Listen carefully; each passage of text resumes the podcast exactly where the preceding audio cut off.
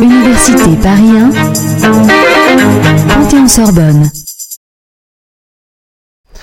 Merci et merci d'être venu. Euh, je suis donc, oui, en effet, de l'INRIA. Je ne sais pas si vous connaissez, mais c'est un institut de recherche publique en informatique, euh, le centre de Saclay. L'équipe Avise est située et localisée à l'Université Paris-Sud, au laboratoire de recherche en informatique.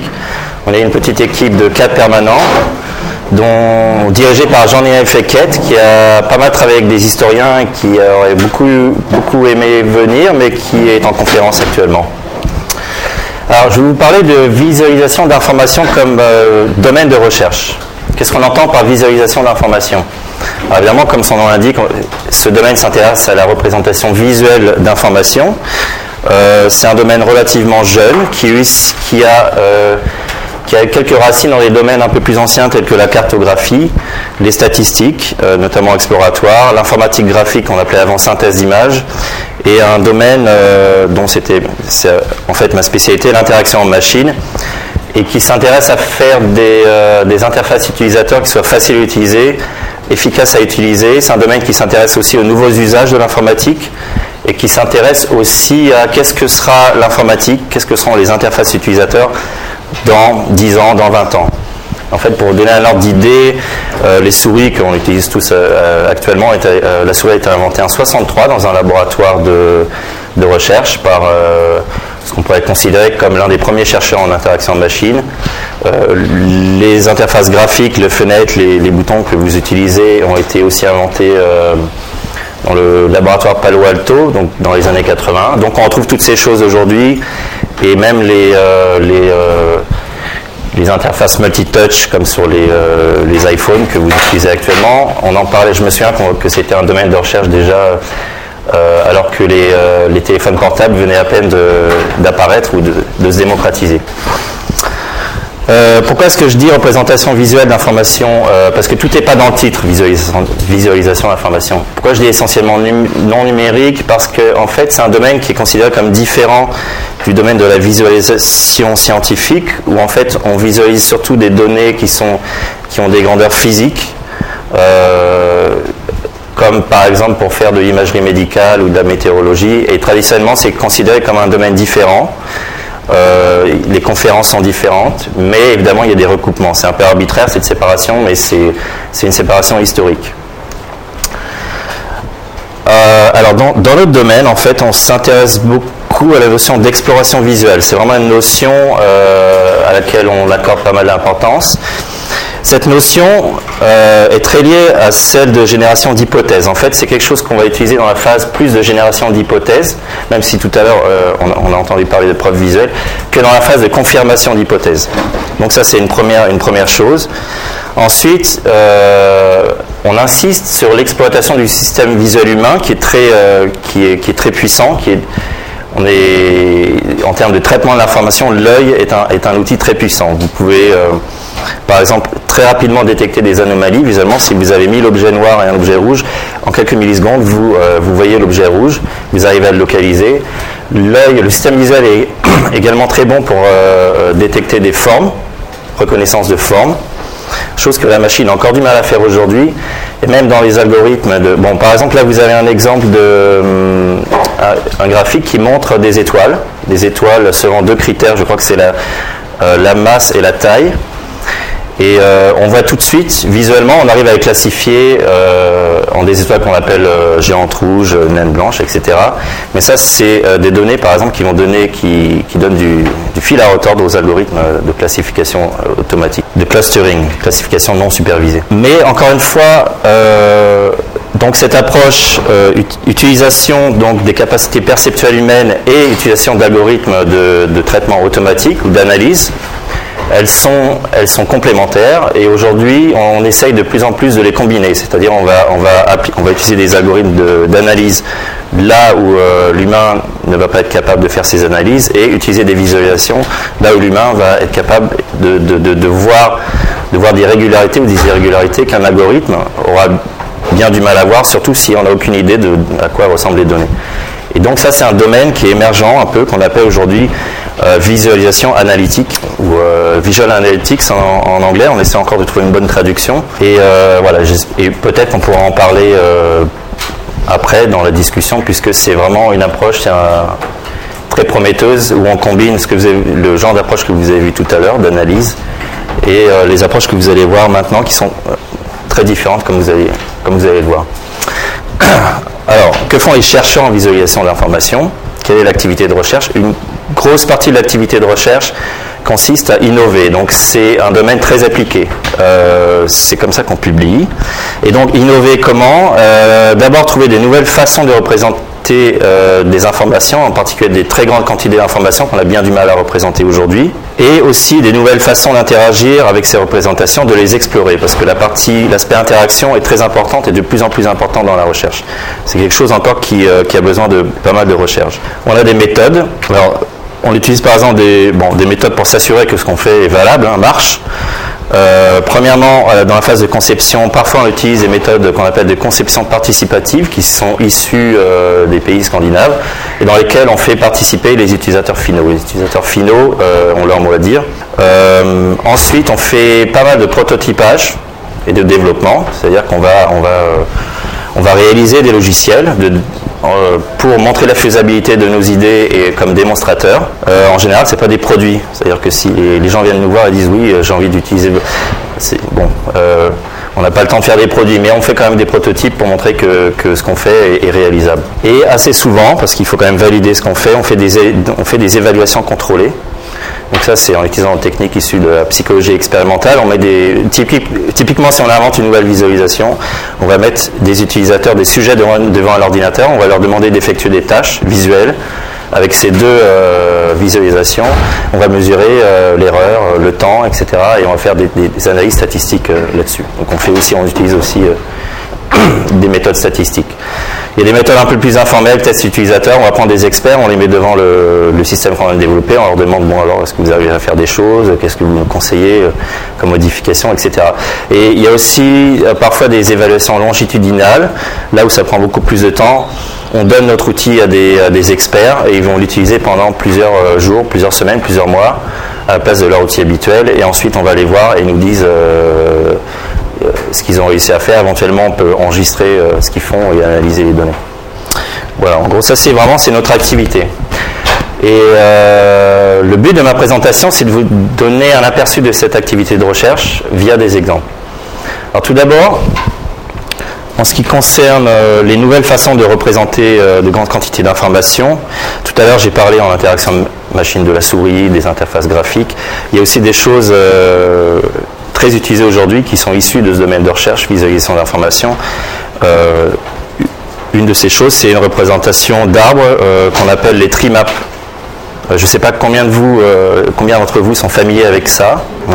Donc ça, ça a été plus ou moins, si vous voulez, inventé il y a une quinzaine d'années et c'est assez utilisé maintenant, c'est de plus en plus utilisé, ça se démocratise sur Internet. Je ne sais pas si on voit bien avec le contraste, mais euh, l'idée des trimabs, en fait, c'est que euh, les fils dans un arbre, les neuf fils sont inclus dans leurs neuf parents. Donc la racine, c'est le rectangle, c'est le, le, le rectangle total. Donc ici, ce qu'on voit, c'est euh, une représentation que vous pouvez voir en ligne, smartmoney.com, qui vous affiche les cours de la bourse en une journée Donc, vous avez les différents secteurs. Donc, euh, par exemple, euh, ici, euh, vous avez le domaine médical, financier, énergie. Donc ça, c'est les grands secteurs. À l'intérieur de chaque secteur, vous voyez des rectangles. Chaque rectangle est une entreprise. La taille de ce rectangle est proportionnelle à la capitalisation de l'entreprise et la couleur dépend de est-ce que le donc est-ce que les valeurs montent ou descendent? Donc si c'est rouge, ça descend, si c'est noir, c'est constant, ça n'a pas changé depuis le jour précédent, et si c'est vert, ça augmente. Donc là, avec cette visualisation, on peut voir déjà qu'on a un aperçu, euh, on, peut, on peut immédiatement voir des choses. Qu'est-ce qu'on voit? Par exemple Que globalement, le marché ne se porte pas très bien. Euh, on peut voir euh, qu'il y a des secteurs dans lesquels il se porte un peu mieux, par exemple en électronique. Non, qu'est-ce que c'est? Cyclicals? C'est bien en technologie, c'est pas trop mal. Euh, on peut voir des, euh, des, cas particuliers, des exceptions, et c'est ça, ça c'est important aussi dans la visualisation, on peut très facilement voir les exceptions. Bon là par exemple, il y a une entreprise qui a l'air de se porter pas trop mal, et avec l'interaction, on peut aller voir, on peut aller demander, ok, c'est quoi ce rectangle, c'est quelle entreprise, quels sont les cours euh, en particulier, on peut avoir des détails. Voilà à peu près le même genre de représentation qui a été fait dans l'autre équipe pour euh, afficher les résultats des euh, élections régionales de 2004. c'est un détail, hein, c'est juste un détail de cette visualisation. Donc on voit les communes, d'accord. Au-dessus des communes, il y a les départements qui sont des rectangles un peu plus grands. Au-dessus des départements, il y a les régions. Au-dessus, il y a les tours. Il y a deux tours. Vous voyez, 21 mars 2004. Et euh, au-dessus, bah, c'est la racine de l'arbre. Euh, les rectangles sont euh, bon la couleur la couleur représente le parti et la, taille des rectangles est proportionnelle au nombre de votes. ce que vous venez de voir là, ça représente c'est en haut à gauche donc voilà la représentation totale. on peut en faire un très joli poster. Donc à gauche vous avez le premier tour, à droite le, deuxième tour. Bon voilà, c'est un autre exemple, c'est intéressant, on peut rester pas mal de temps devant à regarder. Voilà. Euh, ça c'était juste un exemple d'une nouvelle façon de représenter l'information. D'accord? Après, je vais vous donner un autre exemple connu d'une nouvelle, façon d'interagir avec, avec ces informations c'est les requêtes dynamiques. Alors les requêtes, traditionnellement, il y a encore quelques années, on faisait des requêtes dans les bases de données avec des langages à ligne de commande, SQL par exemple. On disait voilà, donne-moi la liste de tous les, etc., etc. On avait la réponse. D'accord Donc ça, c'était il, y a pas mal de temps. Vous allez me dire, oui, mais aujourd'hui j'ai Excel, je mets tout dans Excel et, euh, et voilà, ça m'affiche les, données. Mais en fait, non, c'est le, même, style d'interaction avec Excel parce que avec Excel, vous avez, vous sélectionné des colonnes, des lignes, vous allez dire affiche-moi euh, un graphe, affiche-moi quelque chose, mais dès que vous, voulez sélectionner d'autres colonnes ou d'autres lignes, vous dites non, en fait je vais ajouter cette colonne, non, je vais, m'arrêter à cette ligne, vous êtes obligé d'aller dans une boîte de dialogue, de, changer les options, de faire euh, rafraîchir, et là vous avez une nouvelle visualisation. C'est le même style, il n'y a pas eu d'évolution en termes d'interaction, c'est le même style d'interaction que ce qu'on avait avant. On fait une commande, on attend le résultat, on regarde, ah non, c'est pas ça, et on recommence. Donc là, on a un cycle assez long, ça prend du temps. En plus, on ne se souvient même pas euh, de la différence avec tout à l'heure. Donc, l'idée des requêtes dynamiques qui date de 94, euh, peu, à peu près, c'est qu'en fait, les requêtes, on les effectue directement sur la, ou à côté de la visualisation par manipulation directe, d'accord, et c'est mis à jour automatiquement en temps réel. C'est-à-dire que notre requête est mise à jour en temps réel. Donc ici, par exemple, on a un des premiers exemples qui est une base de données, donc c'est des films, hein, c'est un ensemble de films, chaque point est un film. En X, vous avez euh, à quelle date le film est sorti. En Y, vous avez la popularité de ce film. Donc on peut avoir des détails, on peut cliquer sur un film, là, bon, on peut avoir des détails sur le film, et on a ces petits contrôles, ici par exemple celui-là, qui permet de changer, de filtrer, parce qu'il s'agit bien de filtrage, de, qui permet de filtrer euh, sur la taille des films, en minutes, je crois. Donc, ça va être 0 à 440. Et vous voyez qu'en haut, on a filtré de 205 à 231. Et c'est les points qu'on voit, ici. Donc on peut changer, euh, ça s'appelle un range, slider. C'est comme un slider mais avec deux, deux contrôles. Et donc on peut très facilement indiquer la taille euh, minimale et maximale des films. Et c'est mis et c'est rafraîchi euh, en temps réel. Je crois que j'ai une vidéo qui devrait normalement marcher. Marche pas, mais bon, vous avez, j'espère que vous avez compris un peu le principe. Donc, euh, je vais vous présenter deux cas d'études. Donc, je vais continuer à illustrer dans le domaine en vous montrant deux cas d'études qui ont été réalisés, donc des, systèmes qui ont été réalisés dans notre équipe.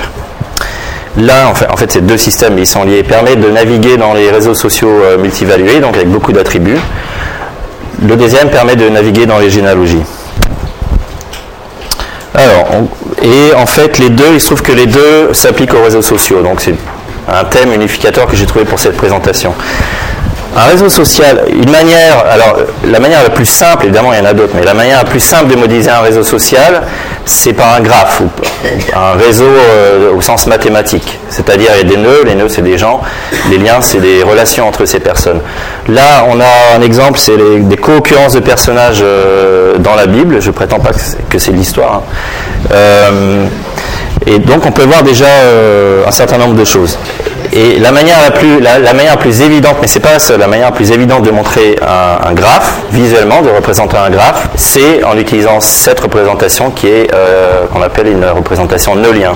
Voilà un autre exemple de réseau social. Là, il s'agit d'un réseau de copublication. Euh, pardon, vous pouvez m'interrompre et me poser des questions, hein, si vous voulez. Non?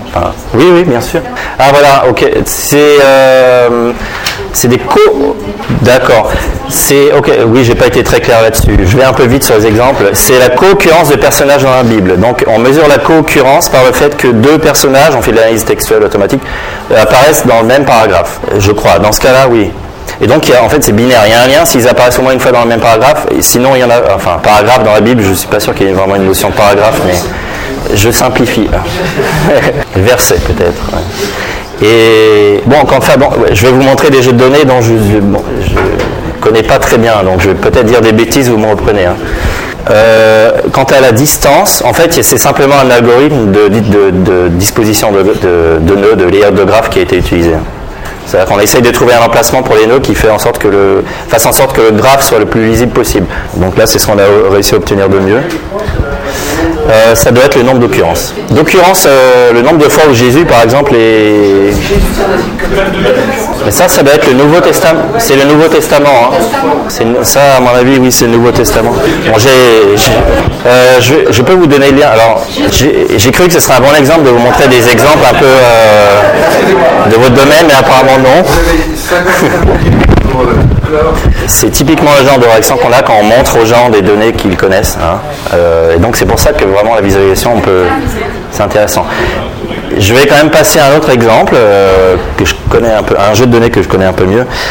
Un réseau de copublication. Donc là, deux personnes sont liées entre elles si elles ont publié ensemble au moins une fois dans une conférence. Là, c'est la conférence Infovise visualisation d'information.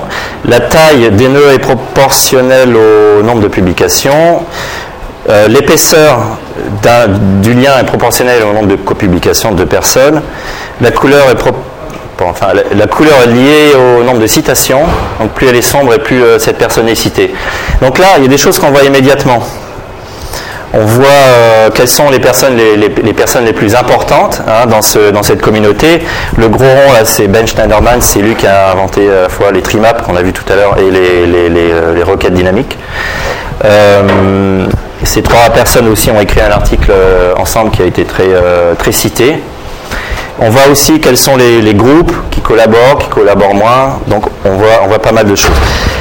Euh, ce qui est intéressant, alors pourquoi je vous montre cet exemple-là en particulier? Il est intéressant parce que par rapport à celui de tout à l'heure, il y a des attributs. On voit des attributs, d'accord? Donc la taille des, la taille des nœuds est, liée à quelque chose, la couleur, l'épaisseur des, liens. C'est des attributs, c'est des dimensions. Tout à l'heure, on a, parlé, la présentation euh, précédente parlait pas mal de, problèmes de dimension, dimensionnalité. Là, on a affaire à peu près au même type de problème en visualisation d'information, mais seulement à partir de deux ou trois dimensions, si vous voulez on dit qu'on n'a a, on plus de variables visuelles pour représenter les dimensions. Si par exemple je veux aussi représenter, euh, je ne sais pas quelle est euh, l'année de la première publication ou d'autres, d'autres attributs comme ça, c'est très difficile, j'ai plus de variables visuelles. Donc comment, comment faire? Comment faire? Et euh, en fait c'est un peu ce problème-là qu'on a essayé d'attaquer, mais du point de vue de la visualisation d'information, avec le, dans le projet Scattered Dice.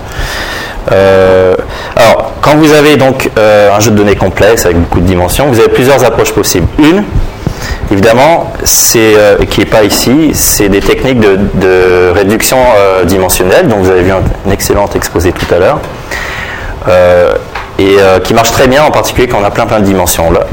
Cela dit, il y a des cas où vous voulez...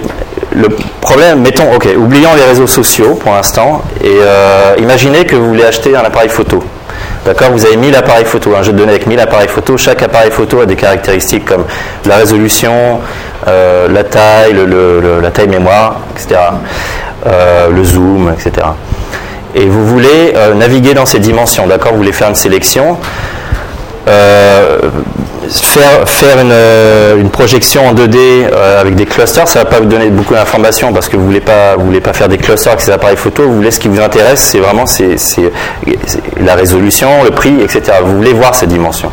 D'accord? Donc quand vous voulez voir vraiment ces dimensions, qu'on veut représenter les données brutes, de façon brute, euh, il y a deux approches en gros. Une, c'est d'afficher le plus possible Donc j'emploie le plus de variables visuelles possibles et j'affiche tout dans une seule représentation. On, voit que c'est limité. Une autre, c'est de choisir des représentations simples. D'accord? Donc on, en utilise plusieurs, éventuellement un grand nombre, et on, permet à l'utilisateur, c'est important, de naviguer facilement et rapidement parmi ces visualisations. Je vais vous montrer un exemple donc euh, ici. Alors, euh, Là, vous avez alors une représentation simple, c'est bah, ça, c'est un nuage de points. Hein. ça, tout le monde sait à peu près euh, comment lire un nuage de points. Là, le jeu de données, c'est pas des pas des appareils photo, c'est des voitures, mais c'est un peu similaire. Et une approche très courante, c'est de commencer par choisir deux dimensions qui nous semblent importantes. Donc pour les voitures, par exemple, MPG, c'est l'inverse de la consommation, c'est le nombre de miles que vous pouvez faire avec un gallon, d'accord euh, et, en Y, vous avez le, la puissance fiscale. Là, on voit tout de suite, par exemple, qu'il y a une corrélation euh, inverse. Donc, euh, il y a des choses qu'on voit tout de suite. On voit aussi, ce qui est intéressant, on voit les, exceptions, les outliers. par exemple, là, on voit qu'il y a une voiture qui, avec laquelle on ne peut pas beaucoup faire de maïs avec un galon, donc qui consomme beaucoup, et qui a une puissance fiscale assez faible. Elle est en dessous de cette espèce de courbe, si vous interpolez. Euh, et une autre, au contraire, avec laquelle euh, on peut aller assez, qui consomme peu, mais qui a une puissance fiscale élevée. Donc, on n'a qu'à dire que le point en haut à droite, c'est une bonne voiture, et le point en haut en bas à gauche, c'est une mauvaise voiture, pour simplifier la discussion. Euh, oh, pardon. Donc ça, c'est que deux dimensions possibles. Qu'est-ce que je fais des autres, du reste? Donc notre idée, c'était, bon, ça, ça s'appelle une matrice de de nuages de points. Ce n'est pas une nouvelle idée, mais notre idée, c'est de permettre à l'utilisateur de naviguer dans cette matrice. Qu'est-ce que c'est que cette matrice? C'est tous les euh, nuages de points 2D que je peux dessiner avec ces dimensions-là. Il y en a, il y en a 8. on n'en est pas, c'est pas même ordre de grandeur que 100 ou 1000 euh, qu'on a vu tout à l'heure, mais c'est quand même pas mal. Il y a 8 dimensions, donc euh, je peux faire 8 x 8 nuages de points avec ça. Celui que vous avez vu tout à l'heure, il est en bleu. Et nous, ce qu'on propose de faire, c'est permettre à l'utilisateur de naviguer rapidement entre ces différents euh, nuages de points 2D, très simples, hein, individuellement, euh, pour naviguer dans ces données multidimensionnelles. Bon, on a des techniques, euh, on peut faire ça au clavier à la souris, on a proposé des techniques pour naviguer dans, ce, dans cette matrice, je ne vais pas m'attarder dessus. une question importante, c'est les transitions. Ça, c'est assez important parce qu'à un moment donné, je vais changer de représentation visuelle. Comment est-ce que je vais montrer cette transition? Pourquoi c'est important? Parce que imaginez que vous avez. Euh, imaginez vous intéressez à ces deux points-là, d'accord? Et euh, vous voulez euh, non plus en X la consommation, mais l'origine de la voiture. D'accord? Vous changez l'axe des X. Là, je viens juste de changer l'axe des X. Que sont devenus mes deux points? Rien ne vous permet, en fait, vous avez absolument aucune idée de quelle est la relation entre, entre ce cette nouvelle représentation et celle de tout à l'heure. Pourtant, je viens juste de changer l'axe des X. Euh, soyez attentifs. Ah oui, attendez. Donc l'origine, hein. donc là vous avez Japon à droite, au milieu Europe et à gauche euh, États-Unis. Donc ça c'est l'origine. Je vais refaire la même opération. Donc je vais changer la consommation. Euh, je vais remplacer la consommation sur l'axe des X par l'origine je m'intéresse à la mauvaise voiture qui est en bas à gauche et à la bonne voiture qui est euh, en, bas, en haut à droite. Soyez attentifs et dites-moi quelle est l'origine de ces deux voitures. Attention, ce n'est pas forcément évident. Ok, très bien, c'est ça. En fait, le point qui était en bas à gauche, donc la voiture pas très bien, elle vient des États-Unis, elle est à gauche, elle est arrivée à gauche. Et le point en haut à droite, la bonne voiture euh, vient du Japon.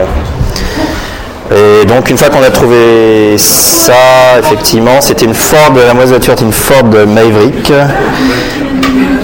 Et la, bonne voiture une Datsun. C'est vraiment bon, c'est juste pour illustrer le, mon propos. Hein. Ces transitions, donc une partie de nos contributions euh, réside dans ces transitions visuelles. On travaille pas mal sur les animations et choses comme ça, mais je ne vais pas m'attarder là-dessus. En gros, on passe par, euh, si vous voulez, euh, un nuage de point 3D. On fait de l'extrusion, on fait un nuage de point 3D, on tourne et on aplatit. Je ne veux pas m'attarder là-dessus. ce que j'aurais voulu faire, c'est plutôt vous faire une démonstration, mais comme on m'a forcé à prendre une machine qui n'est pas la mienne, je vais vous faire les démonstrations, non pour pouvoir être enregistré, je vais vous faire les démonstrations à la fin, je crois. Donc ça sera plus facile de changer. Euh, ok, mais là, je n'ai pas parlé de réseaux sociaux, d'accord? Euh, En fait, c'est un problème qui est très lié euh, aux réseaux sociaux, en fait. Bon, là, on voit là, je crois que c'est le même réseau que tout à l'heure, c'est un réseau de copublication pour la conférence Infovise.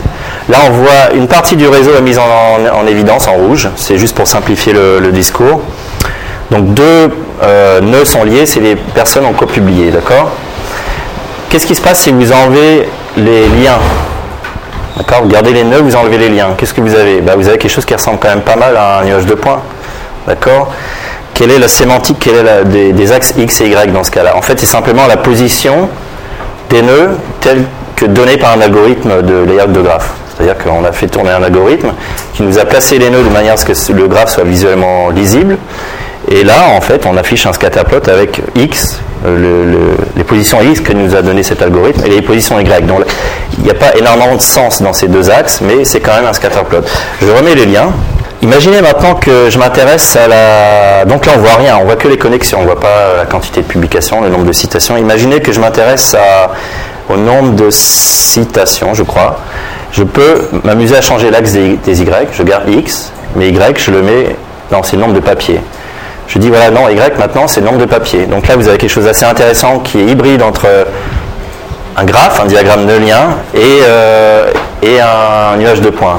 Donc l'axe X n'a pas vraiment de sens, l'axe Y représente le nombre de publications. Donc c'est exactement ce qu'on a fait avec cet outil GraphDice, c'est une extension de l'outil Scatterdash que vous avez vu tout à l'heure, sauf en gros on gère euh, les liens entre les points euh, du, nuage de points. Et il y a pas mal d'améliorations aussi. Donc à gauche vous avez la matrice de tous les graphes qu'on peut afficher. Et donc cet outil nous permet d'analyser, euh, de naviguer dans, les, dans des réseaux sociaux multivalués. Donc avec autant d'attributs qu'on veut, et en particulier des attributs qu'on a calculés.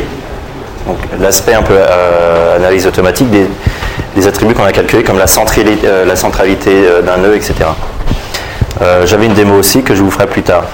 Euh, on, a, on a donné cet outil à des historiens, en particulier Claire Lemercier qui est chercheuse au CNRS, je ne sais pas si certains d'entre vous la connaissent, qui s'intéresse aux migrations en Europe, je ne sais plus, parce qu'en fait j'avais des notes là, mais pour tricher, mais voilà, je ne veux pas vous dire de bêtises, 15e, 16e siècle. Bon, et en tout cas, elle a utilisé l'outil, elle nous a donné pas mal de, de, retours qui nous a beaucoup aidé. Ok, alors, un autre réseau social, maintenant, un autre exemple euh, de réseau social tel utilisé par une historienne, encore une fois, Nicole Dufourneau, dans sa thèse, qui est, euh, alors là, c'est un réseau euh, partite, un graphe bipartite. Donc, les, euh, les nœuds rouges sont des documents légaux qui datent de, encore une fois, je ne pourrais pas vous dire l'époque. Ah oui, d'accord, bon certains connaissent. L'aide de rémission du XVIe siècle, merci. Et euh, les nœuds en bleu sont, euh, les euh, personnages qui apparaissent dans ces, documents. D'accord donc c'est assez intéressant, on voit, on voit un certain nombre de choses. Par contre, ce qu'on voit aussi, c'est que y a, ce réseau commence à être assez important et qu'il y a des endroits qui sont assez peu lisibles, qui deviennent assez peu lisibles. Ça, c'est l'une des. Euh, ça, c'est la deuxième tout à l'heure, on a vu, on ne peut pas afficher beaucoup d'attributs. Là, c'est un autre problème avec les diagrammes de liens. C'est que euh, dès qu'on a un certain nombre de nœuds, à partir de 1000, je sais pas, nœuds, et que surtout qu'on a un graphe dense, on ne voit plus rien. Euh, un exemple un peu plus extrême, mais si vous voulez, c'est évident qu'à partir d'un certain nombre de nœuds, on ne peut rien faire. On peut utiliser l'algorithme de layout qu'on veut, on ne voit rien. Notre équipe, en particulier Jean-Daniel, avant que j'arrive, dans notre équipe, a beaucoup travaillé, pas mal travaillé sur une représentation alternative qui est basée sur des matrices de coadjacence. Alors l'idée, c'est une manière assez classique, hein, c'est pas nouveau, mais de représenter un graphe, c'est de dire bon, bah, je vais faire une matrice avec en, en colonne euh, tous les nœuds et en ligne euh, tous les nœuds aussi.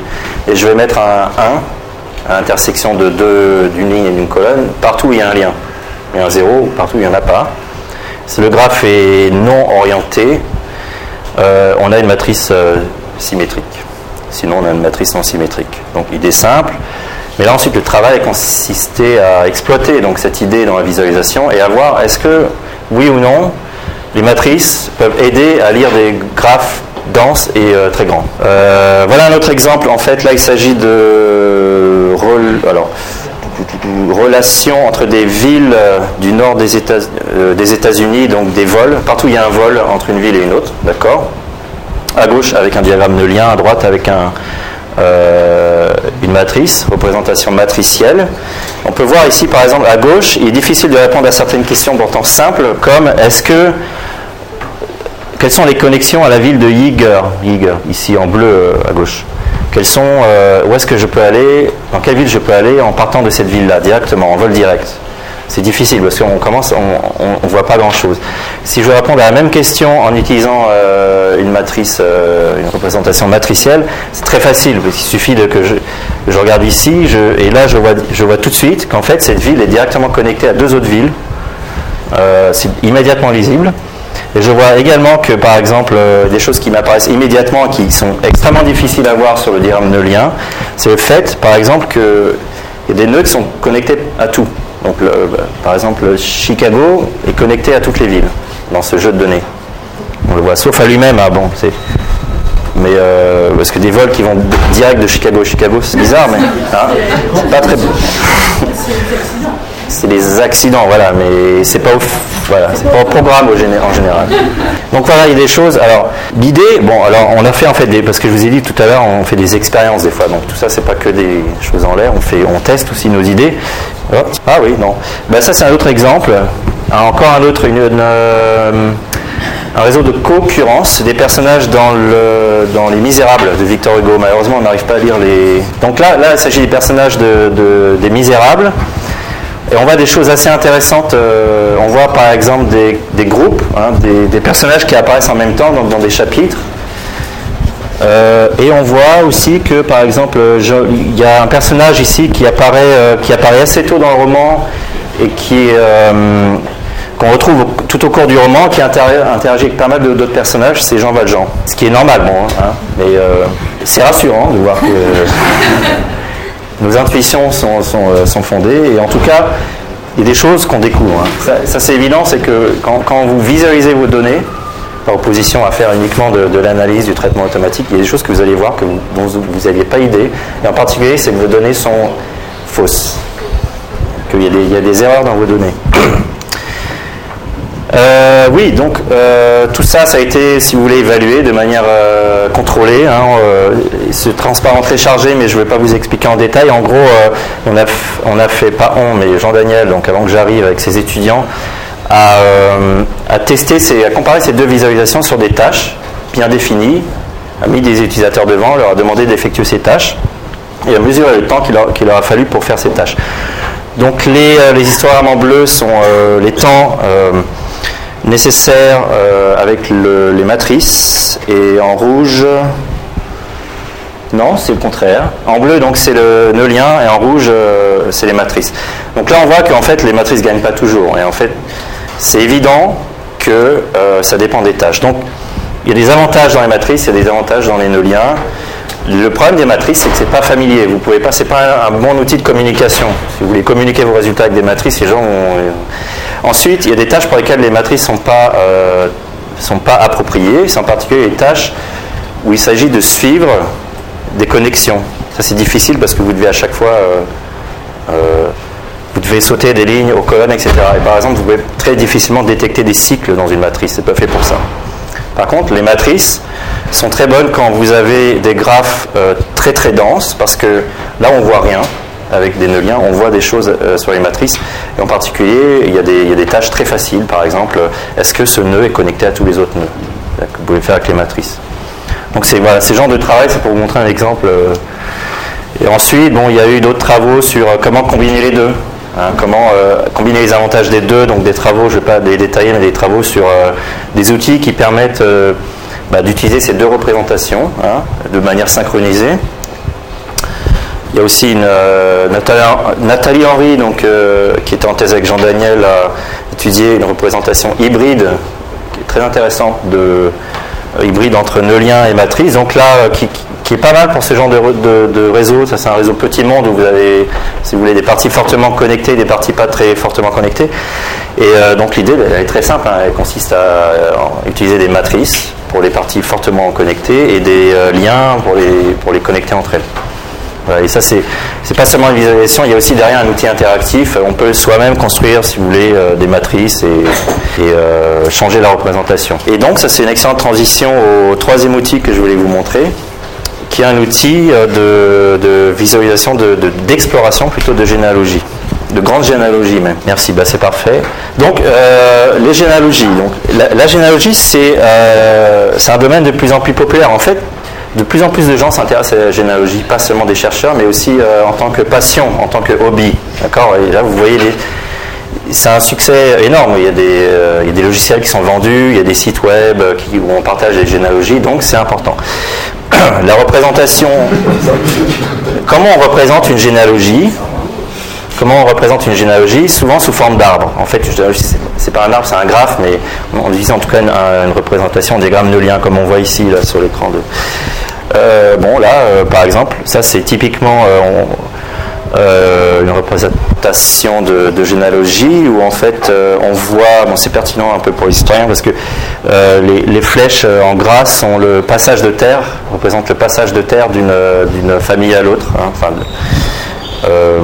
donc ça c'est bien, ça marche bien, c'est lisible, c'est très utile hein, pour communiquer et puis aussi éventuellement pour analyser les données. Le problème là en haut c'est quand vous avez une grande généalogie, on commence à plus y voir grand chose. Et là, par exemple, s'il s'agit de jeu de données, c'est la famille royale euh, européenne, les, familles royales européennes, euh, sur, étalées sur je ne sais pas combien de siècles. Il y a 3, 3000 individus, je crois. Euh, bon, on, peut sait le représenter, ça prend un moment à calculer, hein, mais bon, on a un truc à la fin mais c'est pas très lisible. Euh, bon, non seulement c'est énorme, ça vous, demandera un mur entier pour l'afficher, mais en plus, ça va être difficile de suivre certains liens parce qu'il y a des liens qui vont être transversaux, si vous voulez, parce que encore une fois, c'est pas un arbre, c'est plus compliqué que ça, une généalogie. Donc il va y avoir des liens transversaux que vous allez avoir du mal à suivre. Donc ça, c'est un détail. Donc nous, ce qu'on a fait, c'est qu'on a, a, on a proposé une représentation complètement différente de ça, qui est un peu inspirée des représentations matricielles que vous avez vues tout à l'heure, mais un peu différente. Donc, vous avez une vue d'ensemble à gauche de notre représentation. Je vous l'expliquerai tout à l'heure. Hein. Mais euh, l'idée, là, enfin, ce qu'on peut voir, par exemple, avec le détail, c'est qu'il n'y a pas de croisement. Il n'y a pas cette notion d'occlusion visuelle. Vous n'avez pas d'occlusion visuelle, quelle que soit la taille du jeu de données. Évidemment, vous pouvez avoir quelque chose d'énorme, euh, mais il n'y a, pas d'occlusion. Donc, la complexité, si vous voulez, la, lisibilité ne diminue pas avec la taille du jeu de données. Prenons une famille simple euh, avec laquelle vous êtes peut-être familier, en tout cas les Américains le sont. Euh, alors là, donc ça c'est une généalogie euh, très minimale, c'est une, généalogie très simple, mais c'est juste pour vous montrer, vous expliquer. Qu'est-ce qu'on voit? On voit la génération. Donc il y a de gauche à droite les générations, d'accord la, droite, à droite la génération la plus récente. Euh, les F, les F représentent des familles, donc c'est des familles nucléaires, hein, c'est-à-dire les, parents et leurs enfants, pas des familles étendues, c'est des familles nucléaires. Et les, euh, les, ronds et les carrés représentent les liens, les relations entre ces personnes. Donc je vais vous montrer un exemple. Partons de cette famille-là, F, nucléaire. Cette famille, pour trouver les parents de cette famille, on monte, on va vers le haut, et ensuite on va vers la gauche, et là on voit, ok, les parents de cette famille, c'est Marge et Homer. Et ensuite, bah, vous descendez pour avoir les enfants aussi simple que ça. Euh, voilà, et donc les carrés euh, sont des euh, sexe masculin, les ronds c'est des personnes de sexe féminin. ok, donc marge. Ma question maintenant c'est quelles sont les, les, sœurs? Mettons que la tâche maintenant c'est quelles sont, quelles sont les sœurs de marge? Les sœurs, frères et ça parce que vous connaissez le dessin animé ou parce que. Parce qu'ils sont alignés, Voilà, exactement. Donc, pour trouver les, les, sœurs de marge, exactement. Donc, je commence par chercher. Je commence par chercher très bien. Je commence. C'est rassurant. Je commence par chercher la famille nucléaire à laquelle elle est, laquelle elle descend. Elle participe en tant qu'enfant parce qu'il y en a une à laquelle elle participe en tant que parent. On l'a vu tout à l'heure. Ça c'est. Euh, et je regarde quels sont les deux parents, Jacqueline et Clancy, d'accord On voit qu'avec ça, on peut représenter plus de deux parents, mais bon, enfin, je ne sais pas si c'est utile, mais en tout cas, si on veut le faire, on peut. Euh, et, si on redescend euh, ici, on voit que en fait, Jacqueline et Clancy ont, aussi eu deux filles, euh, Patty et, Selma. Très bien, voilà. Donc, exactement. Donc, avec cette représentation, on peut représenter, si vous voulez, bon, si on a une généalogie très simple comme celle-là, c'est pas très utile d'utiliser cette représentation. Mais par contre, si on a des, relations complexes, hein, des remariages, etc., cette représentation va toujours va rester aussi simple à lire. Et je crois que c'est le moment maintenant de vous faire une démonstration. Euh, est-ce que je peux... Alors, pardon. Il me reste plus que 5 minutes, alors essayons de. Euh, il y aura une table ronde après, je crois. Donc, euh, euh, je, je commence par Genaquids parce que c'est plus frais. hein. Là, je viens de chercher une, euh, charger une généalogie qui est un peu plus bon, euh, qui est assez simple. C'est les, c'est les dieux grecs. Euh, on voit des choses intéressantes comme vous connaissez mal les deux. Voilà, bon. Mais il y a- il y, a- il y a beaucoup de remariages. Regardez Zeus, par exemple, on voit très. Enfin, mariage, c'est beaucoup dire. Je crois que c'est un terme technique. en- C'est voilà, donc euh, on voit, on voit qu'il a eu effectivement des relations avec plusieurs euh, personnes avec qui il a eu des enfants. Ici, on voit quelque chose d'intéressant, c'est qu'il y a un saut générationnel. On le voit tout de suite. On le, Oui, parce que chaque fois qu'on descend d'un cran, c'est. voilà. Donc ces gens de, qu'on change de paquet, on change de génération. voilà, je vais, je vais prendre un autre jeu de données que vous aimez bien apparemment. C'est la Bible. Euh, Voilà, voilà un autre jeu de données assez classique en généalogie, c'est la, le- la famille biblique, c'est la Bible. hein.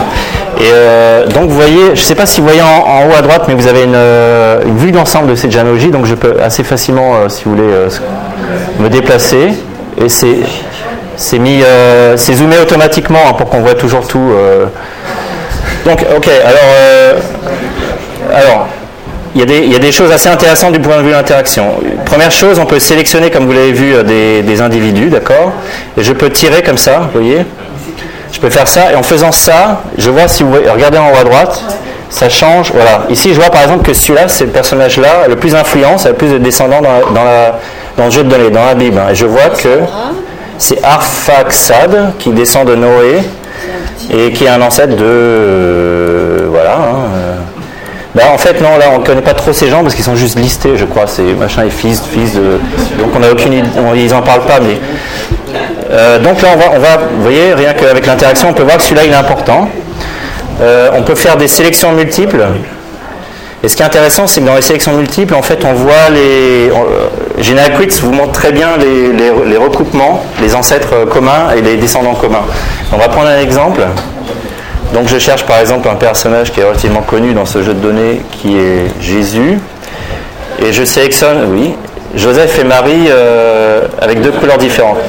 Donc là je vois qu'ils ont, je vois qu'ils ont un descendant en commun et là on voit que, vous voyez, ces deux couleurs sont un peu, je sais pas si vous voyez, mais alternées. Et si je montre, regardez ici là. Ici je vois qu'en fait ils ont un ancêtre en commun parce que j'ai une couleur un peu plus sombre. Je monte, je monte et quel est à votre avis leur ancêtre commun? Non, non, non, le, plus récent ancêtre commun. Non, le plus récent, le plus récent, ben, c'est le roi David. C'est le roi David, manifestement. Euh, je vois une anomalie ici qui est un saut générationnel euh, énorme, qui est probablement pas physique. Ensuite, mettons, voilà, maintenant mettons que je m'inté- je m'intéresse non plus aux ancêtres communs, mais aux descendants communs. Je sélectionne le roi David, s'il vous plaît. Et je me dis, voilà, est-ce que le roi David et Mariaoth ont des ancêtres, ont des descendants communs? Là, je vois ici, oui, en effet, je scrolle ici, et là, si je zoome, je vois que Matania et Shalom sont les deux premiers descendants communs du roi David et de Mathia, et je sais plus, euh, à travers euh, donc Josia et El Modam. Euh, voilà. Ensuite, euh, maintenant, je vais charger un jeu de données un peu plus gros, même beaucoup plus gros. C'est la famille royale. Ah, alors tout ça, c'est des jeux de données qu'on trouve facilement sur Internet. Les pharaons, non, on n'a pas essayé. Mais c'est vrai. Alors ça, c'est la famille royale. Donc c'est- ça, c'est une des plus grandes 3000 individus, donc du des, des- premiers euh, chefs vikings, c'est ça, de- des années 500 au euh, de, nos jours, parce qu'il y a aussi les descendants. Non, alors voilà, alors, ce qui est intéressant, alors vous dites qu'ils n'ont pas beaucoup de descendants, mais exactement, ce que, ce que nous permet de voir, et notamment la vue d'ensemble qu'on ne voit pas très bien ici, mais c'est quelle est la couverture du jeu de données, parce que ça c'est important aussi, c'est en particulier, il n'y a pas de généalogie qui soit complexe, c'est impossible, d'accord Euh, On peut voir par exemple que cette couverture, en fait, éton- étonnamment, les rois vikings, euh, ils ne faisaient, pas d'enfants uniquement euh, seuls, hein, mais là on voit par exemple qu'on ne s'intéresse pas aux femmes, par exemple. Ensuite, on voit ici que c'est assez riche, d'accord, au milieu, et que à la fin, il y a quelques.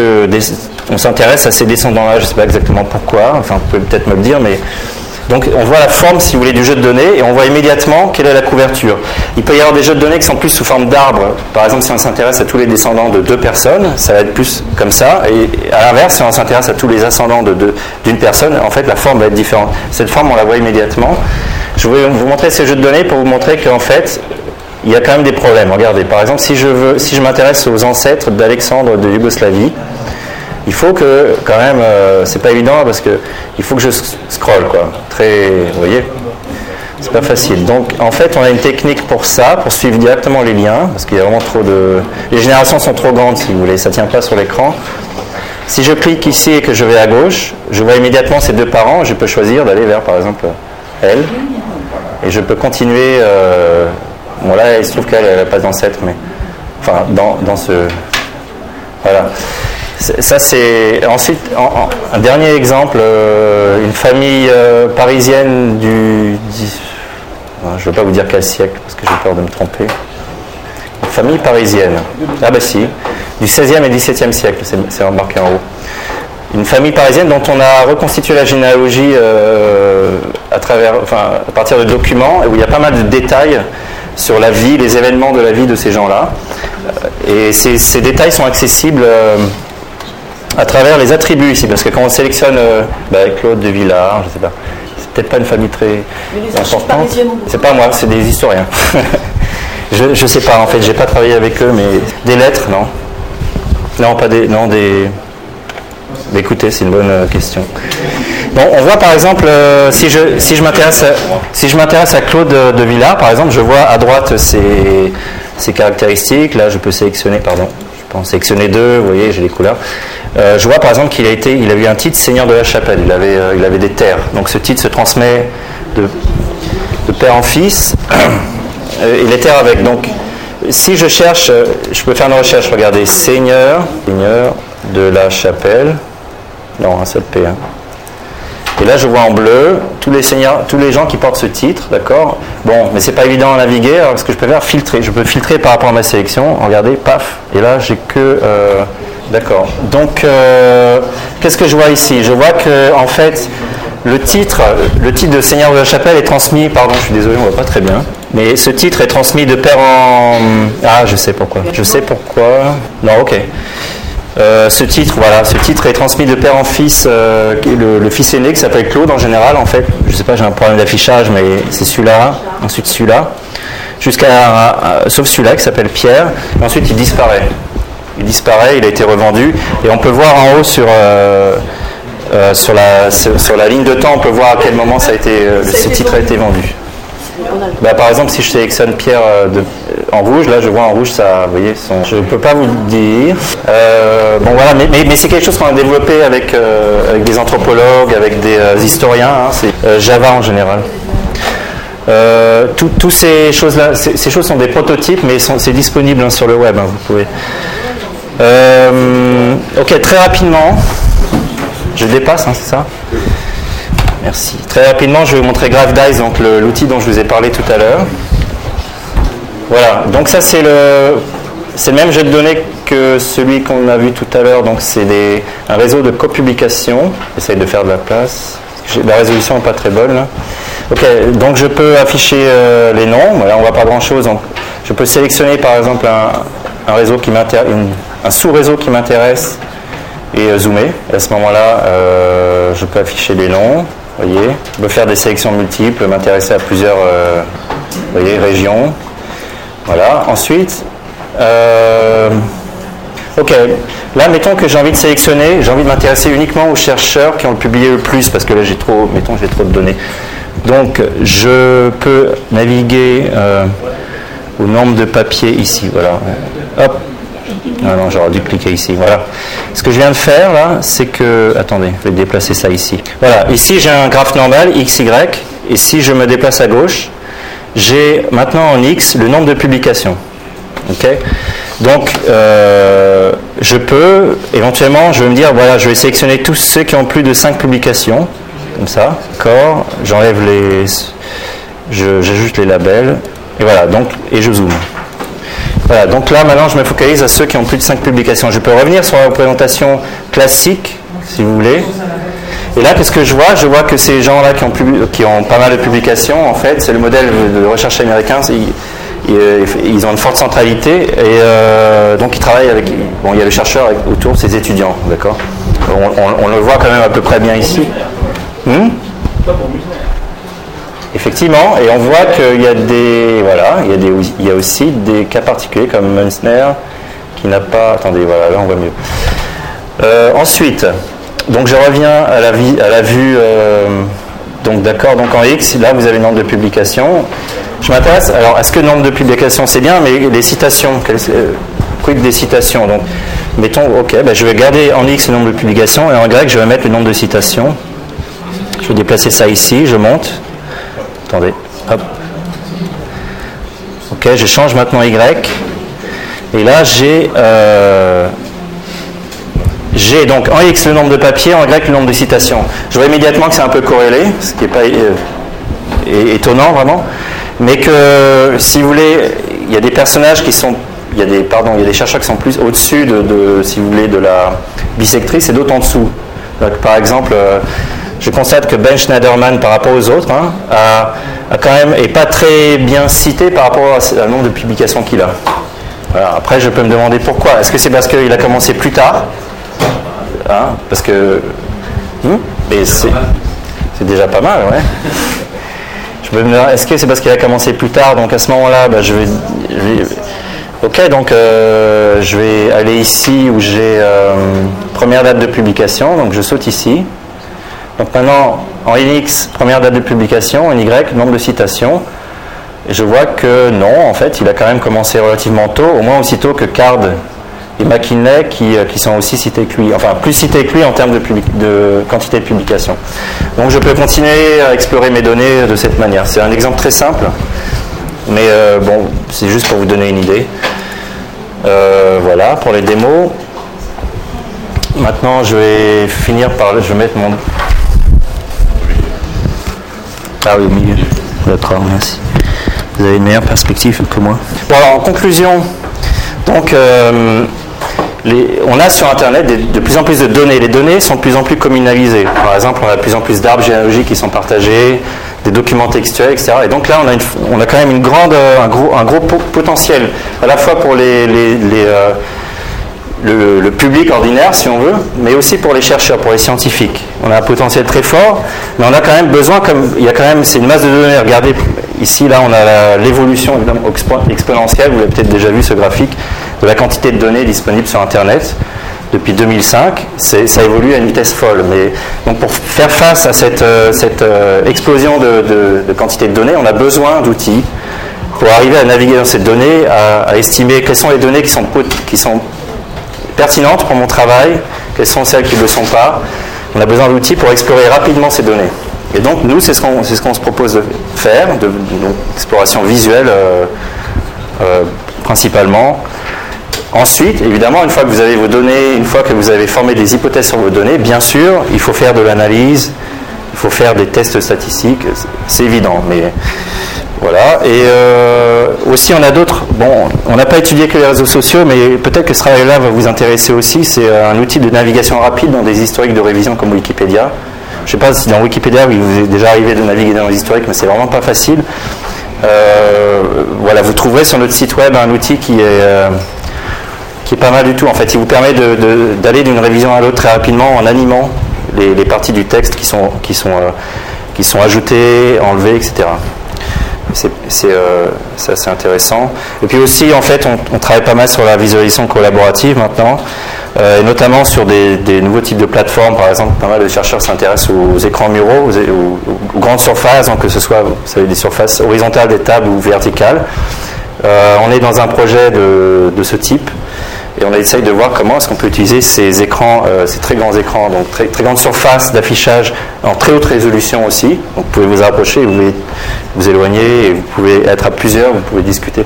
Donc c'est vraiment, il y a un fort potentiel de collaboration. Et donc le problème évidemment c'est comment, d'accord, mais comment interagir avec, euh, ce genre de, dispositif d'affichage. On ne va pas utiliser une souris et un clavier, ça ça n'a pas de sens. Non dans un, dans un contexte de, vous savez, d'interaction avec locomotion et collaboration avec- entre plusieurs personnes. Donc ça, c'est l'un des projets qu'on fait, euh, qu'on étudie maintenant, qui est très intéressant. Voilà. Donc merci. Euh, vous pouvez aller voir sur notre site euh, ce qu'on fait et voilà. J'espère que ça vous a inspiré.